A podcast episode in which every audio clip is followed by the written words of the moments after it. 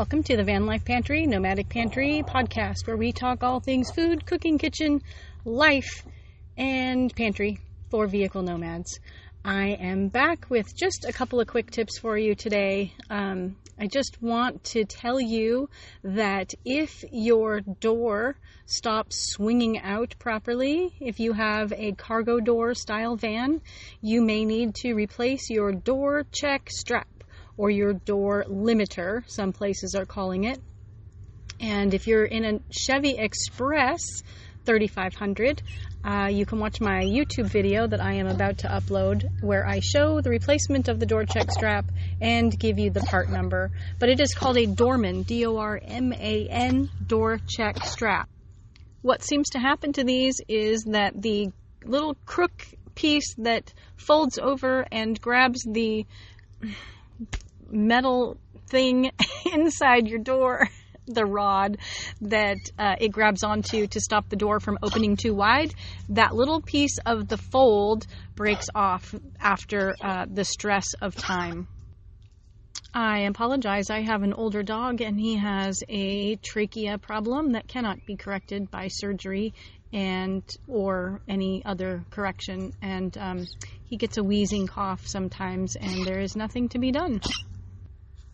So we just let him work through it. Anyway, door check strap, if your door is um, not holding itself open anymore, that is the thing to look for.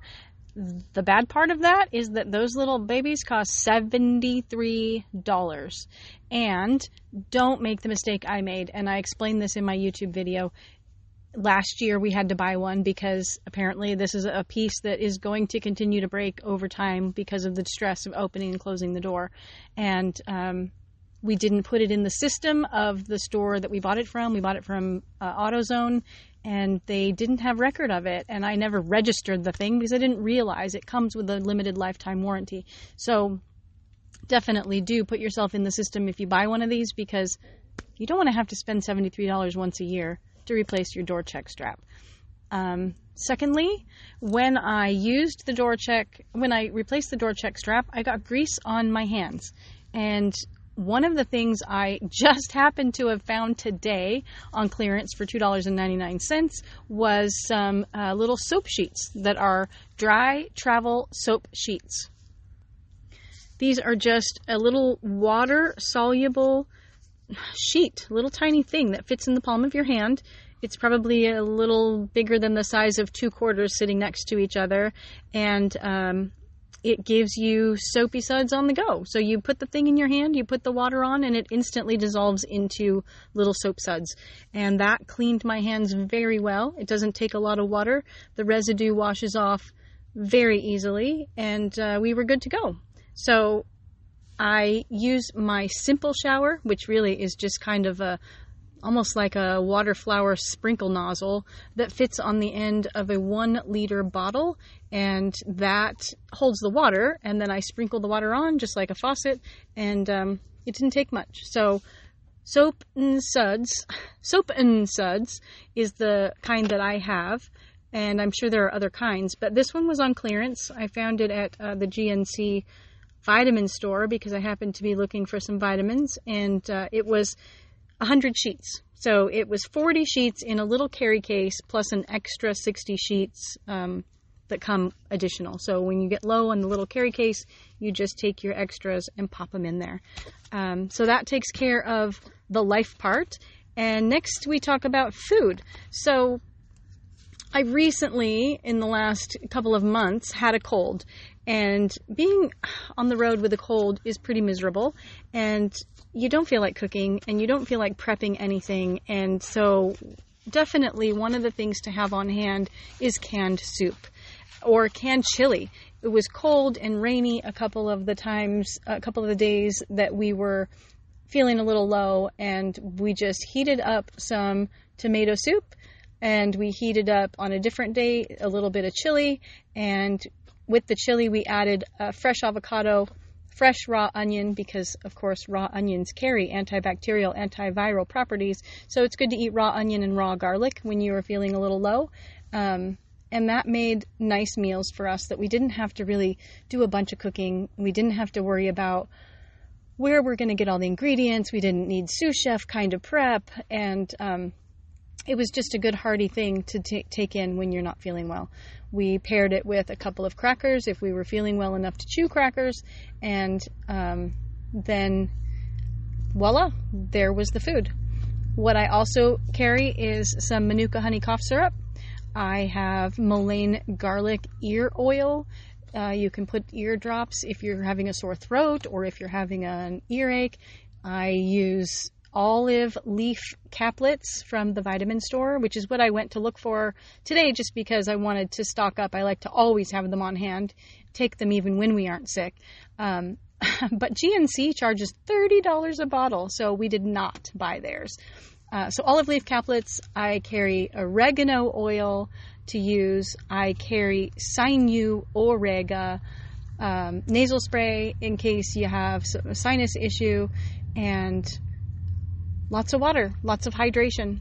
So those are kind of the go-tos. I have some homeopathics too that I also use, various ones that I carry all the time, and um, dip into those when we need them. But those are the things that make it. Oh, cough drops. Definitely cough drops. Those are the things that make it a little easier when you are traveling and you have to have a bit of downtime because you have a cold. So I hope none of you have a cold. It is still winter. Parts of the country are gripped in weird, crazy, hot, cold, strange spring weather, winter. It doesn't know what it's going to be. It's blizzardy here. It's, you know, hailing there. It's flooding there. It's sunny and bright and hot over here. And, um, down here in the wilds of Arizona, it's been unseasonably cool and often windy and um, even we've had more rain than we had last year. So, whenever you don't know what's going to be coming along, make sure that you have all the supplies you need on hand and uh, be prepared because that is the best way to roll. anyway, um, I hope that you are all enjoying the winter coming towards spring. I can't wait for warmer weather, longer, sunnier days, and uh, salads and summer food and barbecuing again. Although, you know, there hasn't been a lot of the barbecuing in the last couple of years. I did recently buy a portable Weber barbecue, a little um, propane one, when I was in Quartzsite. I got it for $5 this winter, it doesn't work perfectly. It's it's a little slow. It cooks a little slowly, which I think is probably why the person was getting rid of it, but it does work. It did cook steaks very well, and we will be using that for barbecuing this spring and summer because it isn't charcoal fire barbecue, which is why we hadn't been barbecuing. Everywhere on the West Coast, on the western edge of the world these days, um, seems to have fire season very early and very long and we really don't want to do charcoal briquette barbecue fire in the summer because you just never know and you don't want to start, you know, anything anywhere. So, it will be propane Weber grill barbecuing and I'm looking forward to that. Anyway, that's the check-in for today. I hope you found something of use and interest to you and if you need to see how the door check strap looks and uh, the video such as it is, of my replacement of the door check strap, head on over to Van Life Pantry on YouTube, and I ha- will have the video posted um, on the same day that I'm posting this podcast. So um, that will be shortly. I'm about to upload both. Enjoy, and I will see you on down the road.